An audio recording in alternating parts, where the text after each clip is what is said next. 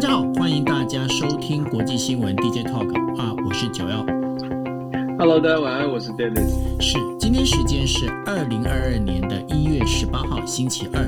那今天为大家带来五则新闻哦。那第一则新闻要跟大家聊的就是在呃上个星期六，这样周末的时候，东加王国哈、火山爆发，那现在各地驰援，那当然包括了就是整个海底通讯的一个断呃，等于说海底电缆断掉哈、那这个部分的话，呃的后续再跟大家做一个报道。那另外的话，东北亚现在的一个局势哦，其实有一些有一些微妙的变化，不管说是呃美日、美韩，或者是中韩，或者是呃中国跟朝鲜，那这当中呢有一些变化哈，那到时候会跟大家做分析。另外的话，就是欧洲议会呢，他们有就是四十几个议员呢，他们在提案呢、要力挺立陶宛呢，就是去呃等于说呃对抗中国这件事情。那另外的话，还有一个就是呃那个呃就是沙烏地阿拉伯还有伊朗哈、他们为了也门的关系啊，在打了一个代理人战争。那现在整个冲突正在加剧当中。OK，好。那我们呢，就是进入我们第一则新闻。第一则新闻在谈的是东加王国的火山爆发哈。那因为在发生在海底呃海底火山大规模爆发的南太平洋东加王国，在十八号的时候发表声明说，目前呢已经确认有三人死亡，呃三人死亡呢然后多人是受伤的。那这个的话是呃，就是东加王国，大家在就是整个火山爆发之后的所发表的第一份声明。那据说呢，一些偏远的岛屿上的那个房屋啊，都已经遭到破坏了。那首都的努克阿洛法所在的这个东塔东加塔布岛上呢，码头已经受损，而且呢，在整个我们在看有那个卫星拍的空照图里面可以看到啊。呃，机场跑道上有大量的火山灰，那这也使得船舶跟那个呃飞机呢，现在已经无法进出。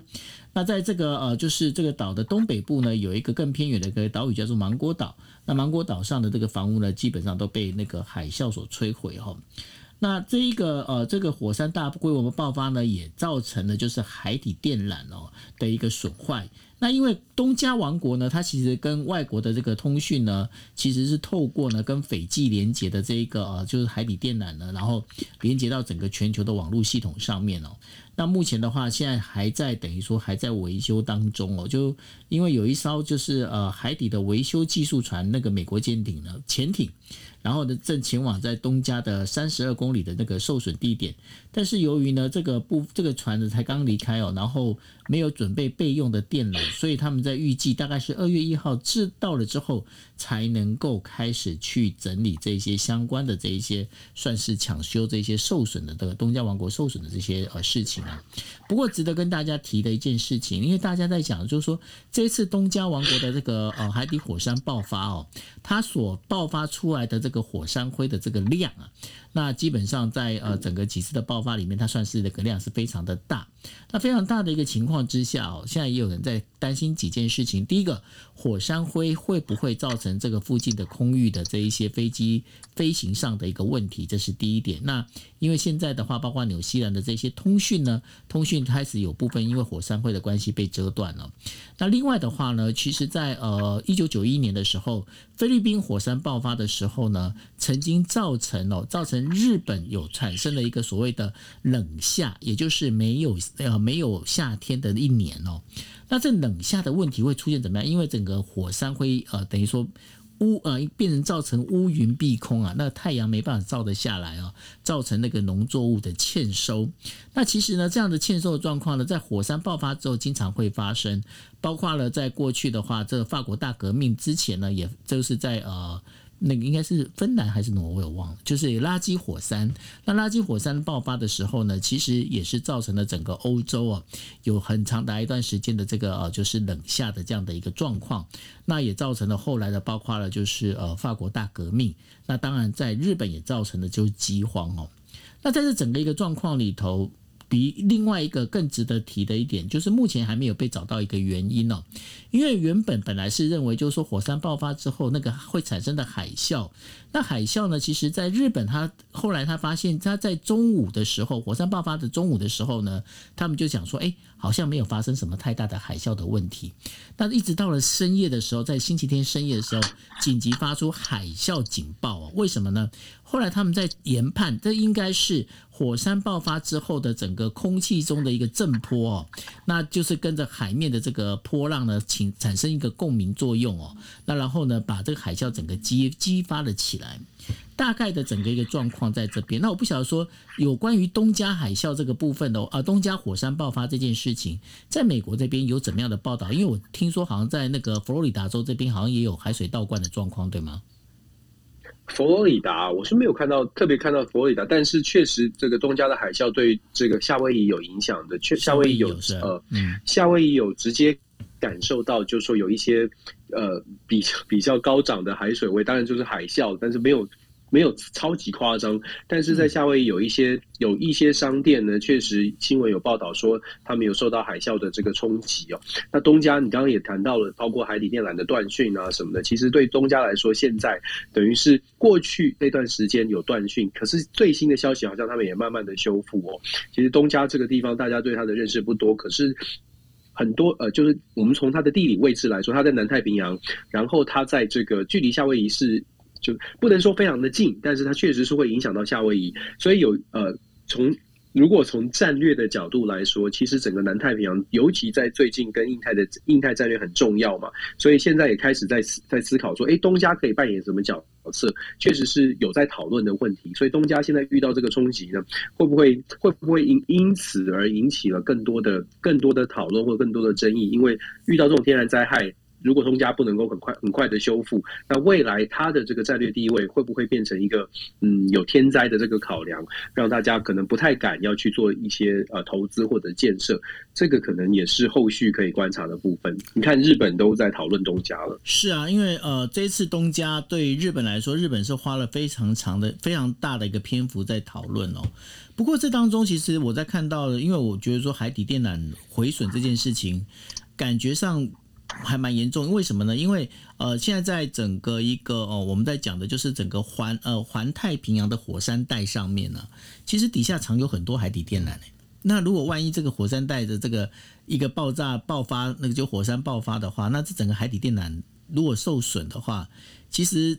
嗯。有很多地方，包括在接近台湾的部分，因为我们之前有提过嘛，因为呃，那个澳洲、澳洲、纽西兰为了就是不让那个什么，不让那个中国呢，就是有这个在透过这个海底电缆去偷资讯的这样的一个状况，所以他们组组织了一个这个算是一个绿色的这样的一个海底电缆的这样的一个通道出来哦。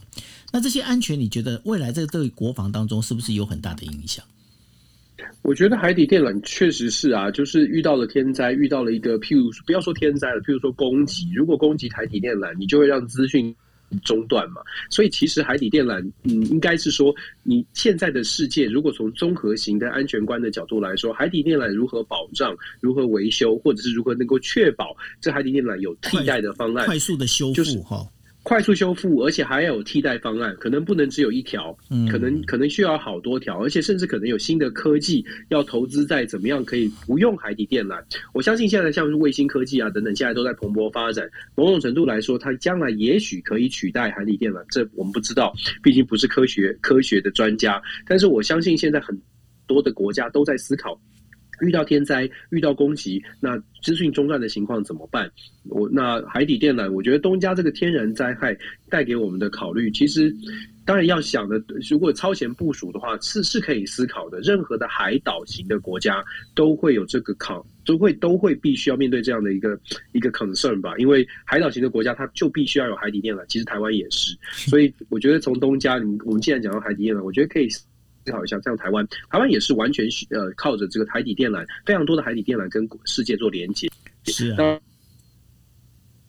喂。嗯可是海底电缆，它确实就是一个可可攻击，或者是会需要保护的一个一个资产，或者是一个小一项条件吧。是啊，那而且在台湾的话，台湾是海底电缆很重要的一个，就是整个国际海底电缆当中很重要的一个节点哦。然后 Cobra 是啊，对 Cobra 他上他这边也在提出来，就是说，他说前一阵子那个台湾跟香港之间的海底电缆受损，让他打游戏非常的卡。非常的卡，然后他觉得很讨厌，对，然后防疫隔离还不能好好的打游戏，非常的累。其实不止这样子，因为包括 Clubhouse 也是啊，因为 Clubhouse 它的我如果我如果这边的资讯没有错的话，Clubhouse 它本身其实它的一个 server 是在那个日本。那所以说在这整个一个状况里头的话，包括海底电缆这些资讯，整个一个如果有出现一些问题的话，有很多东西其实就没有办法非常顺的一个运作，因为我们现在都已经习惯了网络生活，可是大家不知道这网络。网络当中，其实如果有一个海底电缆有出问题的话，其实对我们的生活会影响非常的大，对不对？没错啊，所以很难，其实很难想象了。你很难想象东家在过去过去这段时间，呃，完全对外通讯是中断的情况是怎么样的生活。我觉得现在我们应该已经已经完全没有办法脱离网络或者脱脱离资讯了，所以。对，这个是一个一个未来一定会遇到的一个大的问题，因为以前我们担心停水停电嘛，现在停网络也是一个也是很不方便的。对大家想一下，你今天停网络，你该怎么办？这我觉得这个很恐怖哎，因为这就是为什么我看到那个东家海底电缆受损的时候，我我整个我觉得说，哇塞，心有戚戚啊！这个万一如果台湾的海底电缆如果是怎么样的话，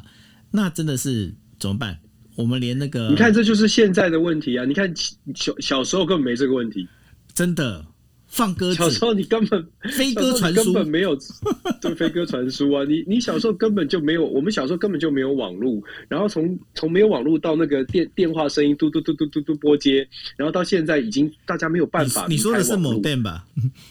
对，就是就是那个某电啊，然后然后然后要拨接，就是这都是过程。那当然，现代的时代，包括我们小孩子的这个时代，他们完全没有办法想象没有网络的时代。那我们曾经经历过的，你就回想一下，要回到二十年前、三十年前那个时代，没有网络的时代，这个生活会是什么样子？那就再想想看，如果真的，真的啊，是真，现在已经无法，真的没办法，我们已经回不去了，完全回不去了。的，就像我今天，哎，我要出门，我要出门去，出门前我就把所有东西先丢云端，然后到客户那边再从云端抓下来就好。哎，以前哪有这种方式啊？对不对？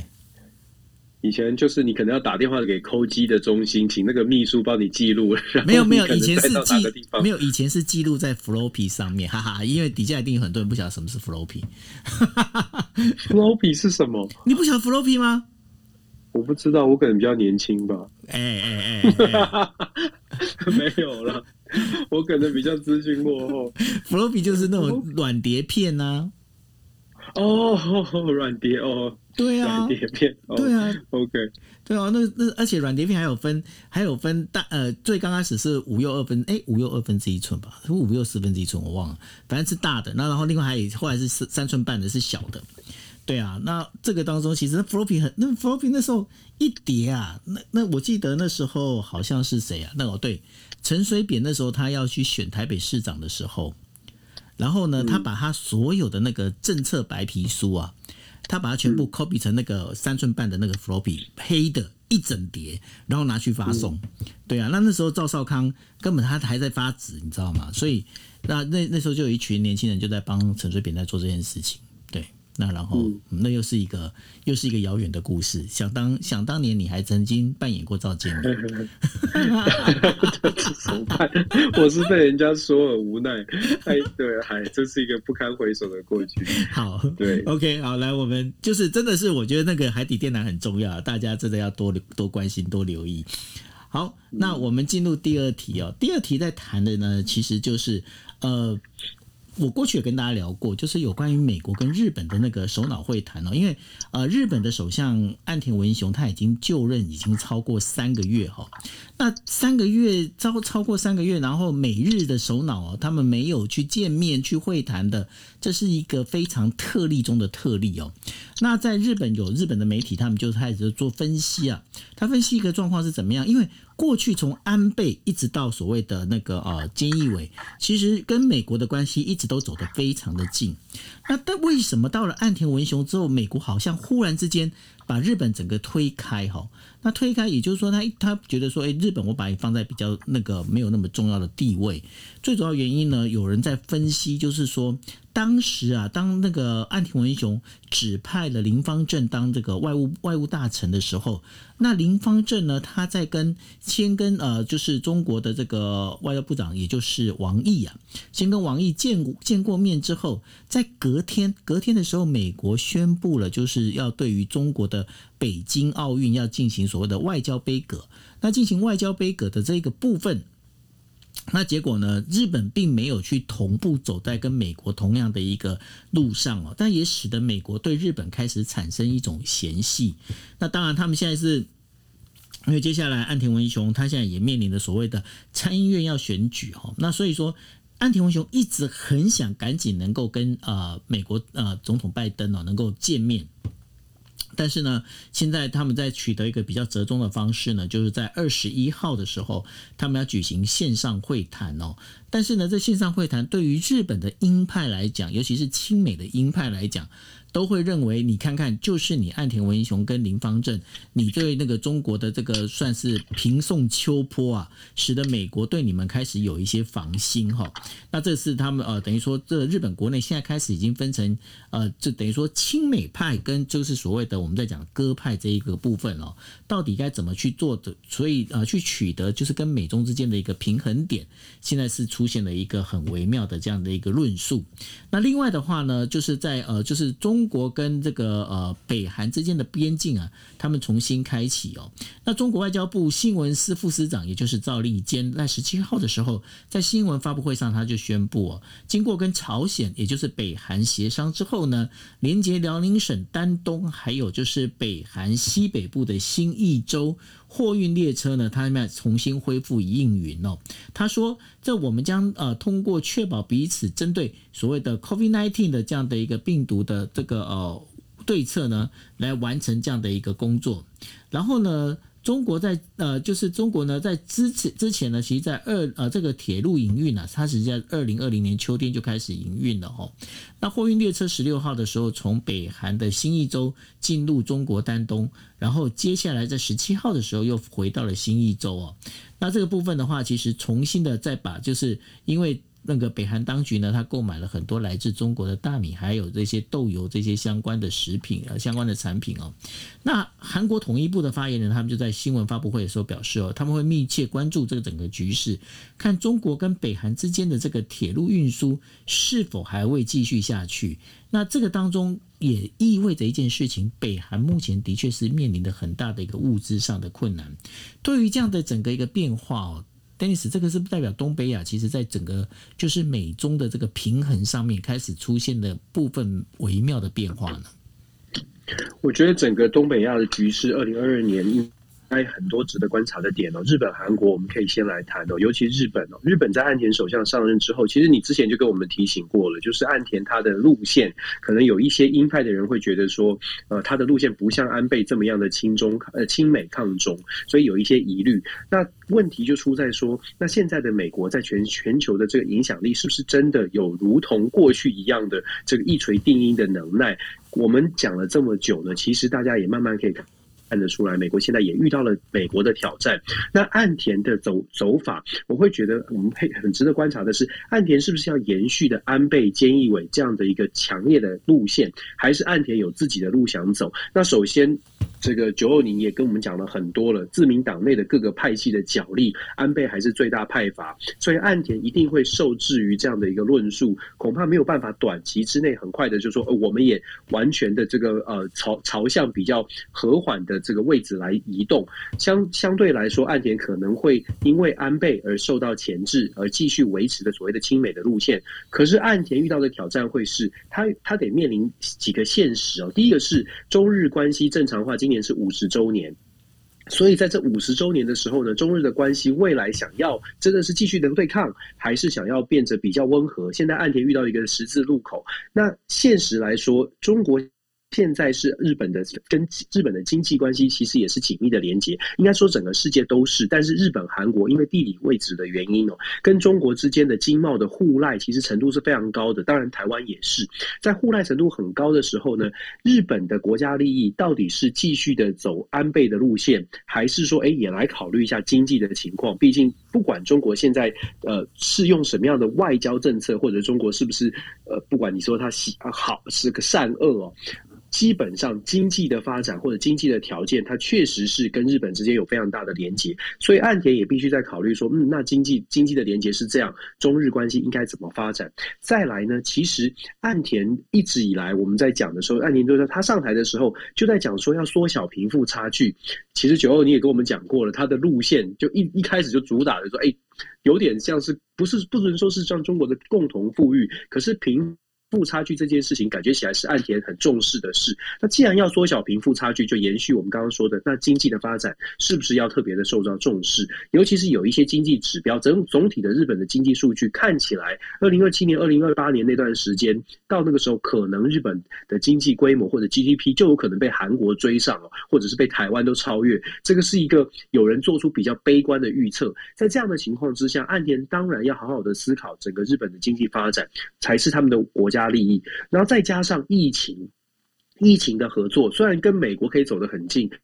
可是毕竟在整个周遭的环境，我们知道疫情它的扩散、它的传染其实是有有接触传染，所以像日本、韩国跟中国，或者是整个东北亚。区域来说，疫情的防防治或者疫情避免扩散呢，你很难不不会去跟周围的国家进行合作。不管你喜欢还不喜欢，针对疫情的部分，你要怎么样来防治？其实跟周遭的国家合作，可能也是必须要考虑的。在这些条件之下呢？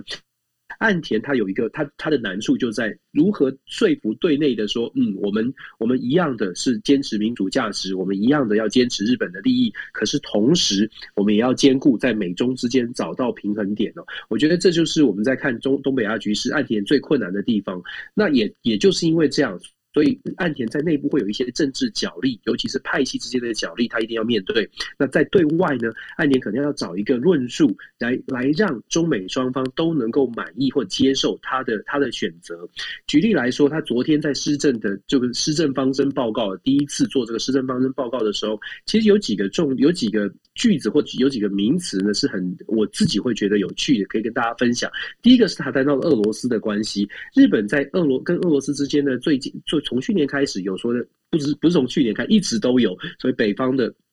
北方岛屿的问题的一些争议哦。那日本在汉年呃在岸年文雄在这个施政这个报告里面呢，去提到了俄罗斯的关系。我会我会在猜想说，日本跟俄罗斯的关系会不会是一个契机？所谓的契机是，他可以跟他可以因为跟俄罗斯之间有这样的争议，所以他会说，我们必须要跟美国继续保持友好的关系。那跟中国也可以说，跟美国保持友好友好的关系，不全然是针对所谓的抗中。如果他真的想要运作这件这个话题的话，他可以跟中国说，我们不是跟美国的亲近，不见得是全然的面这个对对抗中国，是我是我们也要防守我们日本的利。因为我们北方还有俄罗斯哦，这是不是一个一个借口，或是不是一个策略的运用？我觉得后续可以观察。因为他在这个演说当中有特别提到，另外他在演说当中也特别提到了日本要发展新现实主义哦，新现实主义的未来的国家安全政策。可是这个现实主义到底是什么内涵？现实主义是指通常是指日本的自己的权利，这个权利这个实力呢，包括了经济的，包括了政治的，包括了方方面面。岸田文雄所讲的所谓的新现实主义，它代表的是说，他会更重视我们刚刚一路讲的说经济的安全、经济的实力，还是说岸田文雄真的会延续安倍的路线，强化日本跟美国在军事上的合作，来保持他的实力，维持他的自自我防卫的能力？这个部分是岸田在施政方针当中点出来的日本的方向。可是接下来他到底要怎么做？我觉得这就是为什么我们说要特别。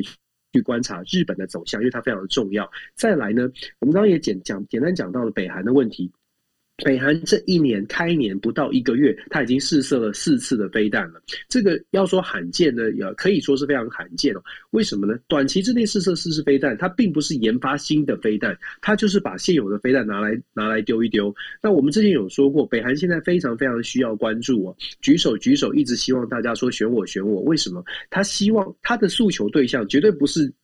只是表面的说哦，让日本很紧张，或让韩国很紧张。很显然的，北韩的诉求对象是美国。他现现在就是希望美国赶快重视北韩，赶快跟北韩重启谈判，解除这些经济制裁。对北韩来说，经济制裁真的让让他让他的这个国内的经济受到了很大的冲击。那刚刚九欧也说了，其实我们从方方面面可以判断，北韩其实内部应该挑战很多，尤其是在去年遭受遭到了所谓的旱灾的冲击。其实北韩国内的民生经济恐怕真的是打击不小。现在呢，北韩跟中国之间的这个边境开启，而且有火车运送货物哦。大家看到这个新闻呢？第一是中国感觉起来又开始支持北韩。第二，其实联合国对北韩是有设定一些经济制裁，包括了这些禁运的措施。可是现在中国对北韩开启，然后进行货物的流通，游走在联合国或者是美国所下的这个制裁令的这个边缘灰色地带。为什么说灰色地带呢？联合国对北韩下令的这个这个制裁啊，它并没有说这个包括食物或者是包括了这种人道救援的物资，所以可是人道救援物资怎么定义就很广泛了。目前中国是在强调说北韩现在是需要帮助的，所以这些货物的流通呢，尤其是针对譬如说疫情相关的医药措施、医药的设设备、医药的这个食食这个食品啦、医疗器材等等哦，中国开始对北韩进给给予一些帮助。那给予帮助，当然讲是可以讲是人道的帮助，可是因为有来自中国的澳元，会不会让北韩更有不要说更有底气，或者应应该是说让北韩更觉得，OK，现在中国已经开始给我一些帮助，我可以稍稍的把重心放在赶快的让让美国可以跟我们来谈判哦，我自己会觉得。虽然已经射了四次飞弹，但是这样的一个趋势，或者是北韩再大动作的，希望赶快美国回到谈判桌上，这样的一个宣示性的呃秀肌肉、展现实力，可能还会继续哦，直到美国真的来重视北韩为止。所以现在中国的反应，北韩、中美、北韩跟中呃中国之间的这个连结，我会觉得让东北亚的局势又多了更多的变数，因为北韩可能会更可能动作会稍微再再大一点，然后再加上。我们说韩国现在要选举哦，很多事情连接在一起，会让现在出现了更不稳定的状态，尤其是在朝鲜半岛，还有整个呃东北亚的东北亚的地区，这个是我们要继续观察的。你刚刚提到那个岸田文雄，我必须补充一下，我我我先讲我自己个人立场，我其实我对岸田文雄没什么好感，我必须说实话。为什么对为为什么对他没有好感的原因，是因为。我觉得他本身的一个呃，整个就是包括他在讲的这些相关的事情里面，他其实日文有一句话叫做“八方美人”。它其实就非常的八方美人。什么叫八方美人？八面玲珑吗？它就是八面玲珑。那像你刚刚提到，不管说俄罗斯的这件事情也好，哈，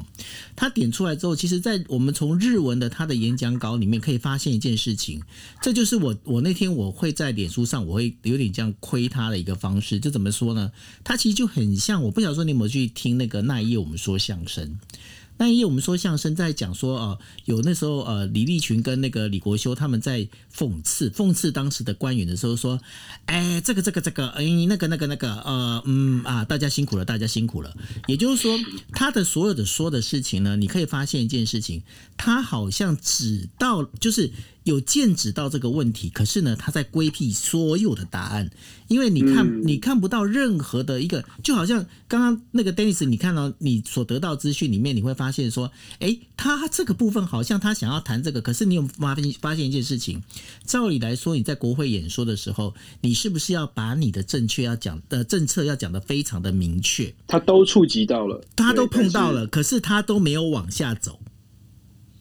这这就是我知道你的意思。对，这就是他在国会国会演说里面，我认为就是他整整篇演说里面，老实讲不值一提的原因。我认为个我个人，我必须讲，我还是强调，这是我对他的一个印象。我觉得不值一提的很重要的原因就在这一边，因为我觉得他。一直在担心一件事情，因为他是一个非常 follow 民意的一个一个首相。为什么？他做所有的事情，今天只要是只要是就是说，呃，今天民意开始有反弹，他立刻调整。你只要有一反弹，他就调整。所以说，他在整个一个调整里面，到最后你会发现一件事情。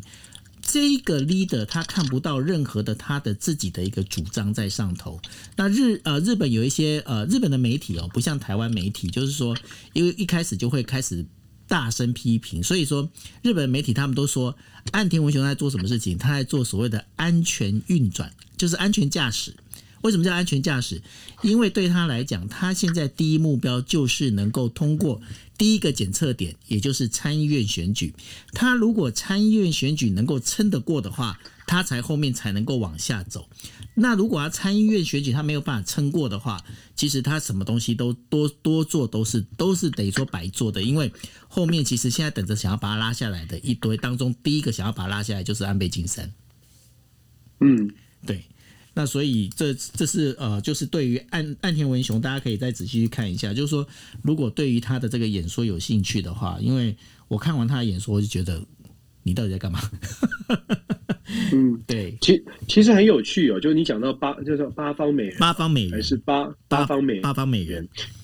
嗯，其实你有没有发现，就说政治人物哦，就说他们就是历练稍微久一点之后，很多人都走这种路线，当然就是当然重视民意。你看我们在之前一直在谈拜登的外交政策，也有点这个意思，就是这个每个地方都说我们马上派特使来协调，可是其实大家要的其实是你实际的行动。对，所以现在拜登的外交政策也有点这种感觉，每一个国家都对美国现在为什么开始开，就其实我想大概反应就是类似这样，就是当你听到了很多的好话，然后你听到了很多的愿景，刚开始你会觉得有期待，但是接续你会发现没有功没有作为的时候，慢慢的那个支持度就会开始下降，然后慢慢的大家就会觉得说，你又在讲好话，你又在说大话了，一个特使能有什么用？你又在画。那如果啊对，那如果岸田文雄提到了这么多的这么多的议题，可是没有一件事情是真的让大家觉得，哎，好像真的因为你你谈到了，然后有有做出改变，我觉得后。去他的民调、民意支持、民意支持度可能也会受到影响。虽然大家期待对他有期待，可是如果没有办法做的话，这个期待慢慢就会扣分。对，那这也是为什么现在其实很多人都很纳闷，就是说为什么为什么岸田文雄他现在的这个民调啊，他现在民调支持度还蛮高的吼。那高的原一个原因，其实现在接下来的我们在讲的是 omicron 的这一件事情啊，很可能会变成是他很重要的一个挑战的一个难关。为什么呢？嗯，因为。这个部分就回到了你到底你就是我们还是回到经济哦，你看哦，因为在日本他们在做这个 omicron 的这个所谓的防疫政策里面，他们已经有一个学习到一个学习过程，就是说政府只要把关越严谨。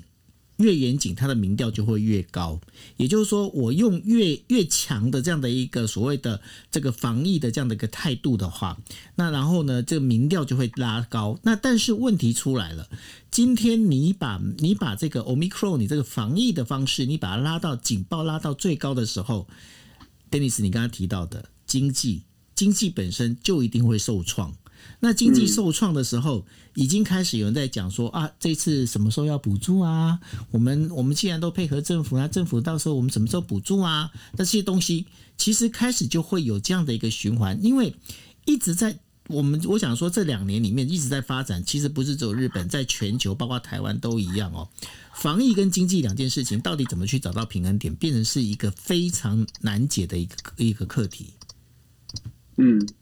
而且你会发现，就是说，其实世界各国各更应该应该，我相我相信，我不知道台湾大家的感受是什么。因为就是防疫跟经济这个这个课题已经讨论已经讨论了将近两年了，因为疫情爆发已经将近两年了。然后你会发现，很多的国家开始面对这个疫情的态度的时候，会比较采取更加的，就是比较大胆。现在如果真的谈的话，会讲采取比。大胆，比较比较想要想要开放来来做，因为觉得过去这两年就已经是这样了，现在应该要翻篇了，应该要进入到后疫情时代了，所以会出现，就说很多的国家开始呃不再像过去这么这么样的小心。当政府可能还是小心的时候，人民的反弹其实就很明显。我们看欧洲的国家，当政府说还要再拉杠或当政府说再要防护的时候。呃，就就开始会有民意的反弹。当然，我们会说，这基本上疫情一定要非常的注意。可是，政治人物他要怎么面对这个？怎么样在取其中去做取舍？尤其是大环境，你会看到很多的国家开始呃，开始有别的国家开始进入到后疫情时代的这种思维的时候，你还能不能够 hold 得住这个国内这种？大家看到外国都已经开放了，我们还在还在紧绷，你能不能 hold 得住？然后能不能说服大家继续的呃继续的遵守一定的规则？其实真的，我觉得政治人物真的很难做，在这个部分。没错。好，那我们这个讨论东北亚的部分，我们先暂时先停在这一边哈。那我们要跟大家带到欧洲，欧洲议会呢有四十四十位议员呢，他致函欧盟哦，希望能够团结力挺立陶宛抗中。那我想这件事情呢，可以给跟大家稍微捋迈一下，也就是说，呃，为什么要力挺立陶宛抗抗中呢？因为呃，中国呢，他们现在就采取了一个措施哈，你只要是欧洲欧洲输呃，等于说输入到这个呃。进口到那个个日中国的这些物品里面，只要有立陶宛制的布品的呃物品的话，基本上都会被在海关上受到刁难哈。那但是呢，现在欧洲议会里面，他们就在讲，就有四十四十名议员呢，他制衡欧盟，必须要团结力挺这个立陶宛抗中哦，因为他们认为这是一个唇亡齿寒的一个一个概念哦。然后在十八号的时候，欧洲议会在法国东部哦就举行了主要会议，他以多数的赞成票选出了马耳他的。呃，出生的这个呃，就是罗伯特罗伯塔。梅佐拉四十三岁哦，担任新的主席。那他任期是两年半，但他也是一个最年轻的这个欧洲议会的议长，他也是第三位的女议长哦。那呃，他来自的是最大的议会团体，也就是欧洲人民党。那对于现在整个欧洲的这个局势里头啊，会发现一件事情，不管说德国也好啦，还有这个整个欧盟的整个态度哦，对于中国的这样一个态度，好像开始跟过去有一点不太一样。那对于这个部分，的话，我不晓得说，Dennis，你这边有什么样的一个解析？首先，我们说，就欧盟欧洲议会这件事情，欧洲议会呢，它的权力有多少？其实这一次对呃中国大陆对于这个立陶宛的呃这个压制或者是这些限制，其实正是在正是在对于欧洲议会的实力跟权力，或者是它是不是能够团结达成共识，做一个分最大的挑战，应该是说可能是嗯最实际的挑战哦，就在经济跟所谓的民主价值盟国之间，到底是不是尊，到底是不是？有坚守民主价值，愿意在价值上面合作，还是大家呢各各行其道，各自为了国家的利益各自去做考虑哦？欧洲议会总共有七百多个席次哦，几十个议员来做支持，我们希望他这个力量是可以集结起来的。为什么这么说？我刚刚说了，这是对于欧洲议会一个很大的挑战，因为这摆明了是中国对于立陶宛的压制，而且它是扩散的。它它的挑战在于。对于立陶宛的压制，如果说欧洲议会没有办法展现团结的力量，没有办法下定决心说，我们不只是通过谴责案，过去这一段时间以来，有好多好多的声明。其实我们说国际合作呢，最简单的其实就是做到共同声明了。做做做完共同声明之后，大家各自各自发。回各自各个国家自己决定要怎么做，这样的动作其实没有办法有任何的真实效果。我们很直白的说，这个我相信大家可以理解。如果只是声明，我们太看太多了。欧洲议会现在遇到的最大的挑战是，当中国对于立陶宛以及立陶宛延伸出来的商业跟个延伸出来的企业都会受到呃跟立陶宛有交集的企业都受到了打击的时候，你还觉得？因为你的企业不在这个名单上，因为你的企业或者是你的贸易跟这跟立陶宛的连接不够多，所以我们不做任何的事情。那就要回顾回顾历史了。你刚刚讲到，不管是所说唇亡齿寒也好，还是当年的德国因为入侵了入侵波兰、入侵其他国家都没有人理会，导致后面发生的世界大战。现在有点像是历史类似的事情正在发生。欧洲议会必须要去思考的是，当立陶宛出现状况。七百零五位的欧洲欧洲议会的议员，如果还不能还是只有四十位，还是不能够说真的，不只是发出声明，还做出比较有效的这个反制的动作，不管是法规的限制，还是做出什么样的动作跟中国进行谈判。让让中国北京当局知道说，这样的动作呢是伤害了整个欧洲整体的利益。如果没有办法有这种凝聚力的话，中国大陆或者是不只是中国，事实上俄罗斯或者是任何其他的国家都在看欧洲议会到底是不是是不是有效果的。如果欧洲议会或者整个欧盟他们的态度仍然是开会开完了，心里如仪的觉得我们是好朋友。可是好朋友之间呢，还是各国自己做自己的事。大家可以想象一下，俄罗斯、中国，或者是任何未来其他的国家，他们在面对欧洲国家的态度，即便他们知道有一个欧盟，即便他们知道有一个欧洲议会，其实他们也不用太害怕，因为讲讲了讲来讲去呢，我只要各个击破，中国面对匈牙利。面对捷克，我们继续去谈生意，然后告诉他们说，嗯，我们我们这个呃立陶宛的事件跟你无关，我们继续跟你好好的做生意哦。或者是俄罗斯普丁会说，嗯，不要担心，我们这个立陶宛是立陶宛，乌克兰是乌克兰，你是你。想象一下哦，如果还是每个国家都守在自己的国家利益的角色来看的话。到底到底这个对于整体的欧洲国家、欧盟或者是欧洲议会未来的效果或者未来的这个实力，是不是会有影响？我个人会觉得是，如果没有办法通过这个考验，未来的欧盟可能会更加的弱势，而不是变得更加强势。你刚刚提到了欧洲议会选出来的新的这个女性的领导人哦，新的女性的议长。其可是他自己本身是一个非常非常保守派，他是强烈反堕胎的。他的保守派的立场呢，会让人家怀疑，就说，嗯，保守派其实讲的就是国家利益。如果他所在乎的国家利益是。啊，整体欧盟看成一个整体，然后强强化欧盟的实力或者欧洲议会的权力的话，那或许会是比较强硬的。可是如果反过来，他是那种国家意识中心的，他觉得各国应该很保守的，就是守住各国的国家利益，那么我们就会比较担心他在他在这个主导这个欧洲议会的时候，到底他的方向或整个欧洲议会会不会回归到每个国家就各自把自己顾好。然后用比较表面上的合作，不管是遇到任何的争议，就发声明吧，就来谴责吧，我们言辞谴责。其实我们在看欧洲议会或者是欧盟国家，你看看乌克兰。现在很多的评论都在讲说，欧盟也做了，也开会了，也跟俄罗斯开会了，也做了很多协调。可是欧盟就是没有，就是不下决心，决心说白纸黑字的说，如果乌克兰怎么样了，我们就一定会强硬的，譬如说用军事的实力，北约要介入。欧。没有做出这样的动作，那北约也没有做出任何的承诺。这一点呢，就配合我们现在讲的立陶宛的事件，我们到底能不能看到欧洲的国家集结在一起？我们到底能不能够看到欧洲议会更加的团结？我觉得这就是后续要观察的，因为就像我们说的，这是一个很大的考验。要下决心的是，那除了这个我们在讲立陶宛之外哦，那当然大家也都还很清楚的，就是有关于这个啊新疆维吾尔族自治区的这样的整个一个事情，我们在讲的就是种族灭绝的这样的一个事情哦。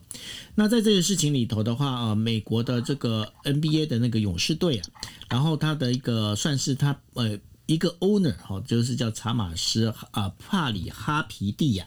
然后呢，他就在有一次的这个啊 podcast 的这个 all in 的这个节目里头，他就讲了一句话，他说是没没有人要关心这个维吾尔遭遇好吗？他在讲了这句话之后，引起了很大的一个骚动哦，那使得美国国家篮球协会呢陷入了跟中国有关的一个争议。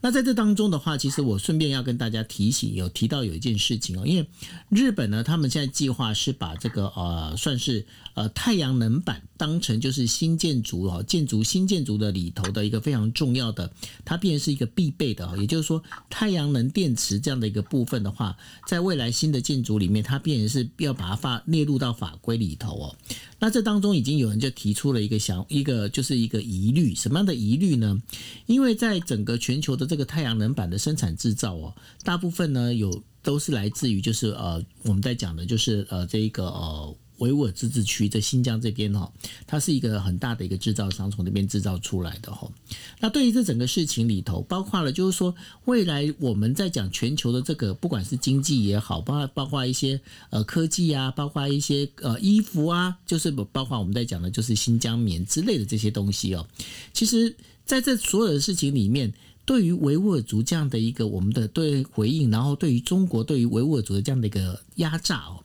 那在整个事情里头的话，真的能够画的那么清楚吗，Dennis？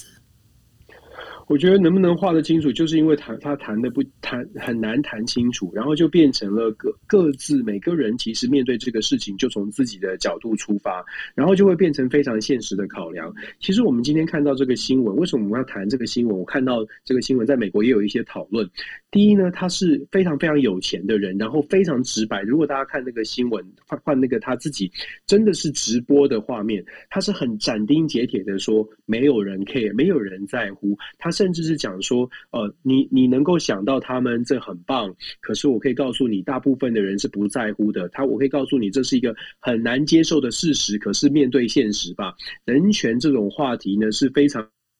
非常有幸福感，而且很很很很怎么说呢？是是听起来很棒的，可是抱歉，没有人在乎。它是不是？它某种程度当然当然反映出来部分人的想法。那当然也有人会说，这不是大家的想法。确实，它是部分人的想法。可是它所代表的这个部分人，可能就是那个很小众的。极度有钱的人，极度掌握权力的人，就是这个经经济权力或者是政治权力哦。所以，这种这个新疆的议题呢，现在当然是一个政治正确的议题。这个话题当然引起了很大的争议。不过，我觉得也可以让大家就做个反思。如果真的这么多人在乎新疆的议题的话，现在我们会看到目前的争议还会持续吗？我的意思是说，如果真的大家全全全身心的都觉得人权的议题非常的重要，坦白说，这个问题可能早就有答案了。它代表的某种程度就是我们说的，呃，现实来说，大部分的人还是重视的是我们。的生活是我们周遭的生活比较少，就说如果你没有一定的能力，你很难去顾及到别人。当然，我们希望可以改变这样的一个情况，包括我自己在教书，也希望大家去重视人权，重视很多的价值。但是有的时候，我也反过来看看到我的学生去必须为了每天的三餐去做非常辛苦的事情，我真的很难去推他说你必须要看这件事情，你必须要来关注。我我不知道九欧，你知不知道我的意思哦？当你学生告诉你说，我我我今天要我要去赶第三份打工，你你怎么告诉他说，哎？赶快来看一下这个新疆的问题，人权我们必须要重视。我我我没办，我没我真的没有办法，我只能告诉他说这件事情很重要。可是我我要他做很多的做更多的事，或者研究更多这样的议题，我很难。我很坦白的说很难。这也是为什么我们说像像这样的话题哦，呃，他直白的讲出来了，也值得大家去思考。我们到底要用什么的什么样的方式，才真正有可能让我们觉得应该被关注的话题，让更多人能够有同感，那我还是会觉得，如果大家的生活有办法都都照每一个人都照顾照顾到更多的人的时候，或许我们比较有价值的、比较有理想的价值就有可能推广出去。这个是这个是啊，真的是 ugly truth 哦，所以这个是。这个很很很无奈，但是也确实它反映某种某种社会的现实。非常有钱的一群人，他是这样想的。那可能可能生活为了三餐还在烦恼的人，他也真的还想顾及不了别人。在这样的情况之下，我们看到讨论的讨论这样的话题或者关注这种话题的人呢，就是像我们这种可能可能生活还可以过得去，希望可以更更多的人都过好生活，更多的人都能够享享有我们我们共我们认知的这些民主。的权利，可是我们这群人到底是多还是少？我们这一群人到底付出的能不能够让旁边的人也感觉到？不管是啊同理心，还是真的想要一起来做，我觉得这个就是各个阶层吧，或者是各个群体啊，都要都要努力的。我举我其实我可以再补充哦，我这两天刚好看到 Uniqlo 的这个销售。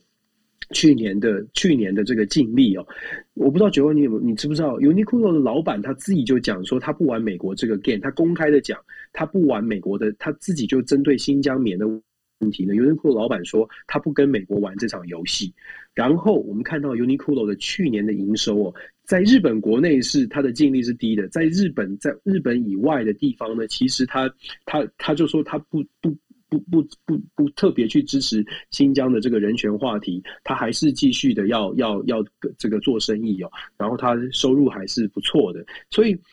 我我觉得有的时候看到这种现实的新闻，或者是看到真真实面，就是理想跟现实的差距，我们怎么样让他说的更小？我们希望希望更每个人都可以过过上更好的生活，然后更现实的来面对。真实怎么样把这些事情做得更好？我不知道我这样讲是不是有点政治不正确。可是我有的时候我看到的学生，然后想要跟他讲更多、更多我觉得价值很重要的事情，可是我真的说不出口，因为他真的没办法。没有啦，我觉得这个这个问题里头啊，我觉得就是很多东西是每个人的价值观呐。那每个人价值观，看你今天你要怎么去看它哈，就好像。呃，我我就经常在讲嘛，就是大家在讲的，如果你说这个，呃，当时啊，当时那个新中会啊，在等于说推翻满清、建立中华哈这样的一个概念。对，没有不是 不是我我就问一个问题嘛，你你我问你，你认为孙文、孙逸仙、孙文的哈跟黄兴、黄克强，你认为谁才是真正对新中会最厉害的人？我嗯，好问题。对我跟你讲，黄克强又出人又出钱又出力，然后呢，孙文就是一个大嘴巴，他就是用嘴巴在那边讲话。因为从现在我们从这个，这完全没有在批判他，他本身他就是这样的一个人。但是呢，他很会去 sell 他自己。黄克强不是，那所以说用这样的一个方式里头，其实这就当中，但是黄克强他愿意让孙文直接出来当头。因为对黄克强来讲，黄克强他本身他会觉得，我只要能够把满满清推翻掉的话，我就已经达到我的目的。所以呢。我觉得这其实是可以呼应到你刚刚在提的一个问题，每个人心中的那个价值观，他每个人有一个价值的价值观的价值的这个尺，就好像今天我我相信，包括的就是这个呃，就是勇士队的这个金主，甚至呢，就是你说刘景正，就是那个 Uniqlo 老板，他可能有他的想法。OK，我我认同你的想法。为什么我认同的意思是，你可以有你的想法，但是你的想法并不是我的价值。我只能这样讲，对。那所以呢，今天我只能说，如果每个人他有他自己的价值，他把自己的价值能够走出来，走得稳，而且我们在讲嘛，就是我当我们今天我们养不会天，俯不坐地的时候，那我觉得说把人生活好很重要。那今天你回到你刚刚在讲的这个学生，我相信也有不少学生他们会觉得，就是说我可以吃苦，我但是呢，我还是反对。我还是反对那个唯我之文，这对于人权的侵侵犯，我相信他们还是会有。但是呢，我现在没办法做什么事情，我先要先把自己养好。Fine，我觉得 OK 的，因为这个部分，因为你本身是你的价值观，所以。我认为人的生活方式跟价值观，我觉得每个都可以有他的价值观存在。那所以呢，没错，这当中就必然是在看的，就是说，今天我相信，我相信刘景正的说法，我也相信这个这个呃勇士队金主的这个说法，他有他的那个价值观，你可以去说。但是呢，我今天你说，但是我可以不认同你，但是我让你有说话的权利，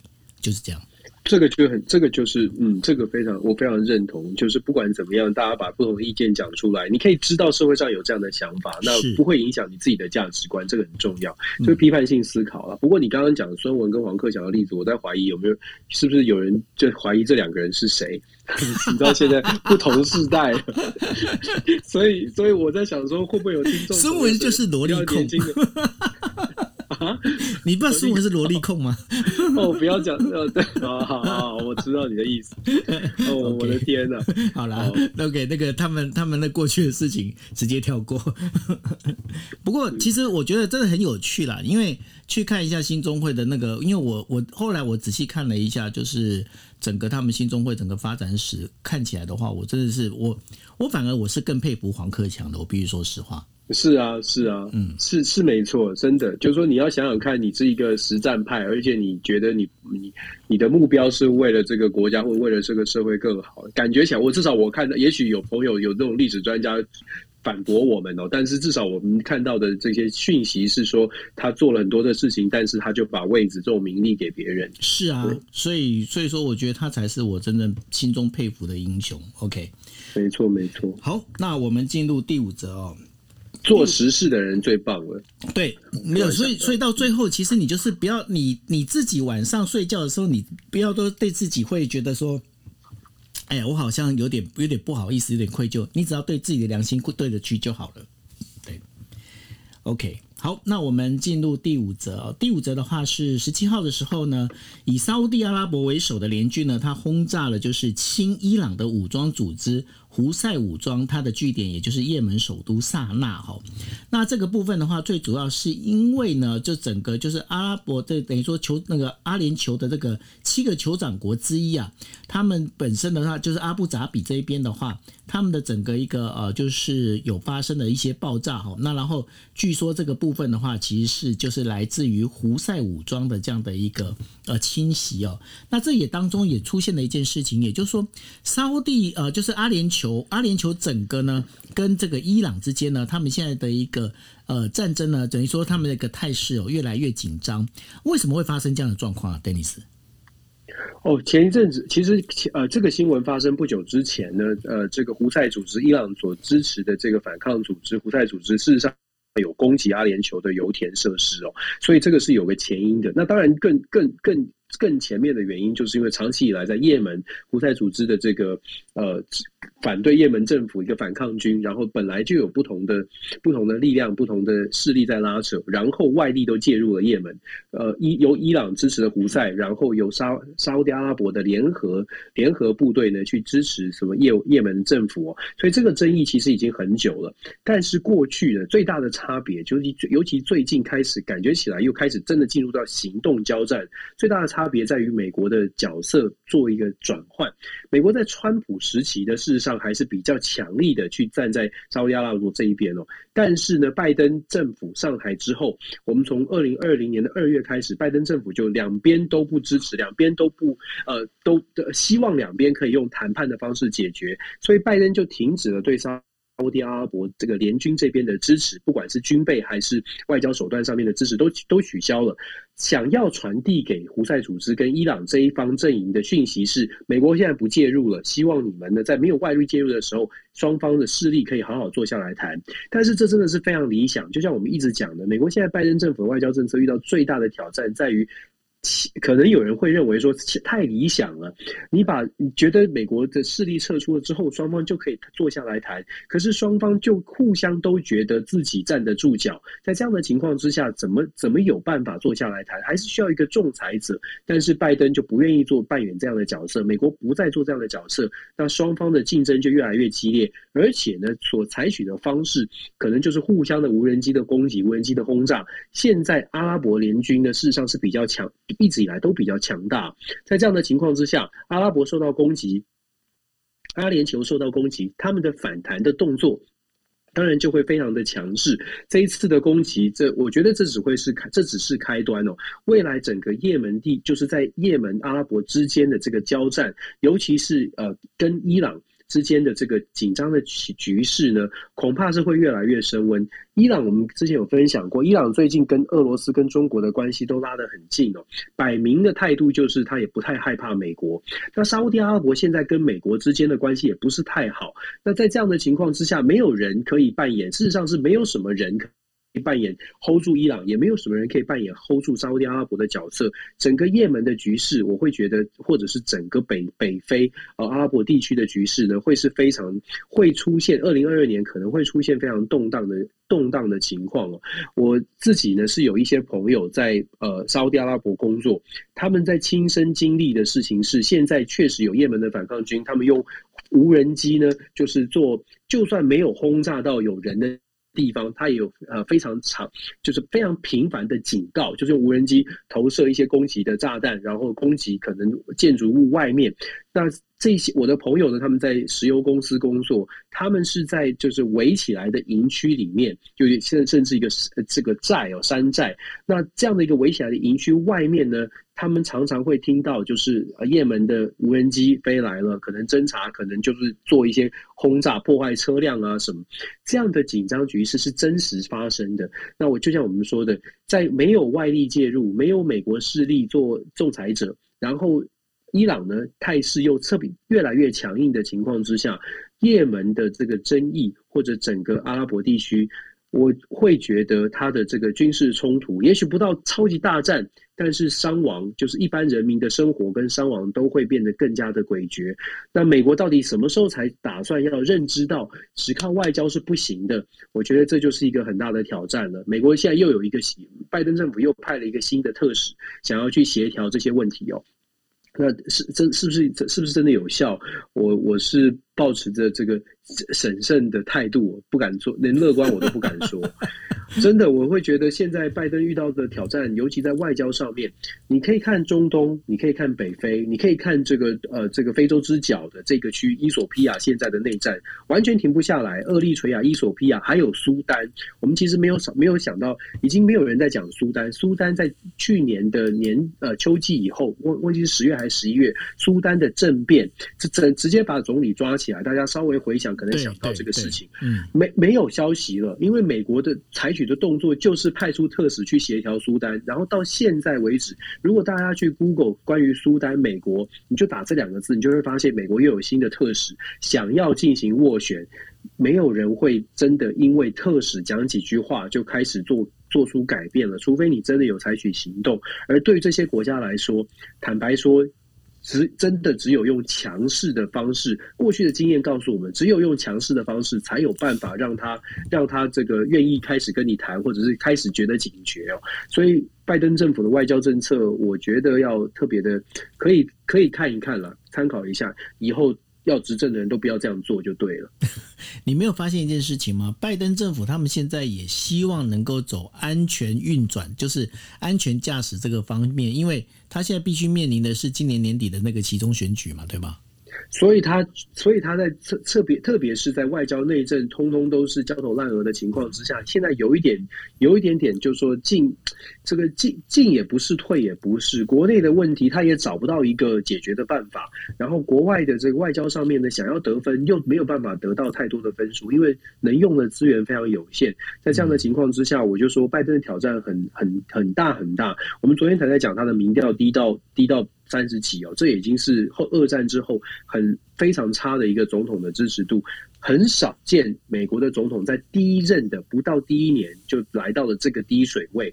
那所以我们说二二零二二年的其中选举不是民主党不乐观，也不要想说二零二四的问题。那美国现在遇到的状况，真实的情况是这样。那我觉得大家可以继续观察。我这边补充，刚刚信息老师有有。分享给我们，就是说我们刚刚在提到的这个人权、人道主义啊，确实像信怡老师所说的，人道主义是高过政治正确，是高过所有的价值的。我们在传递给呃朋朋友们在讲的，其实不是说哦，大家要务实的，不要管这些人人道，不要想说人权，其实都要重视。我想我跟九二，包括九二在在提醒我们，都是一样，就是这些都要。重视，那我们怎么怎么来做，可以让大家去更加的正视这个问题？不只是正视，还有可能能够有作为。这是这是对于每一个人来，就是对于我们像我啦，像我这样的人来说，我在我在想办法，希望可以兼顾所谓的呃人道人权的价值跟立场，同时呢，又能够让这样的事情让年轻的世代知道，然后让他们未来可以在。这个议题上面可以继续维持他们这样的一个价值观，等到他们有能力的时候，能够采取一些作为，这是我们在在努力的事情。所以跟呃信息老师的提醒，还有跟也跟大家线上的朋友们分享，我觉得这这很重要。人人道的立场，作为人基本的价值，其实真的是蛮重要的。是啊，所以呃，这个对于这也就是为什么哈，就是每次我们在谈到了就是维吾尔族自治区这件事情，到包括就是呃中。中国的对于维吾尔族的这整个一个，我们在讲的，它是一个灭族行动这件事情啊，这件事情其实我这边是完全没有任何的一个退的这样的一个一个想法，因为老实讲，我觉得这就是一个不对的做法哈，我必须说实话。那但是呢，也。必须也不能不否认的，就是说，其实我们有抱持我们这样的价值观的，并不是所有的人都有这样的一个价值观。那我们只希望这样的一个价值观，它能够被持续的被放被能够传播出去。那希望呢，就是大家不要去忘记维吾尔族人他们现在受到的一些问题哦。OK，好，那呃，那个接下来就是这是我们的五则新闻哦。那 Daisy，你这边你开学了吗？我开学了，我准备要去教课了，剩下十分钟。OK OK OK，那就不要打，不要再凹你了，这样子对。好，因为今天在没事没事，第一段里面就凹很多，第一段就凹你去变成又重新回顾到你的赵建明这样子。我我真的需要，我真的需要减肥，不然这真的很麻烦。对啊，你你这下次你拍一张照片，直接你就是赵建明的回首天空这样子，嗯。有啊，我在 大家不知道上网查能不能查到。我有一段电视的节目，就是被被被剪成那个电视预告，就是在就是 就是在叫我做这件事情，不堪回首。好了，那就呃，我们今天节目就到这一边。那明天的话，一样是十一点四十五分。那欢迎大家，我们空中再见喽！谢谢大家，晚安，拜拜。感谢，晚安，拜拜。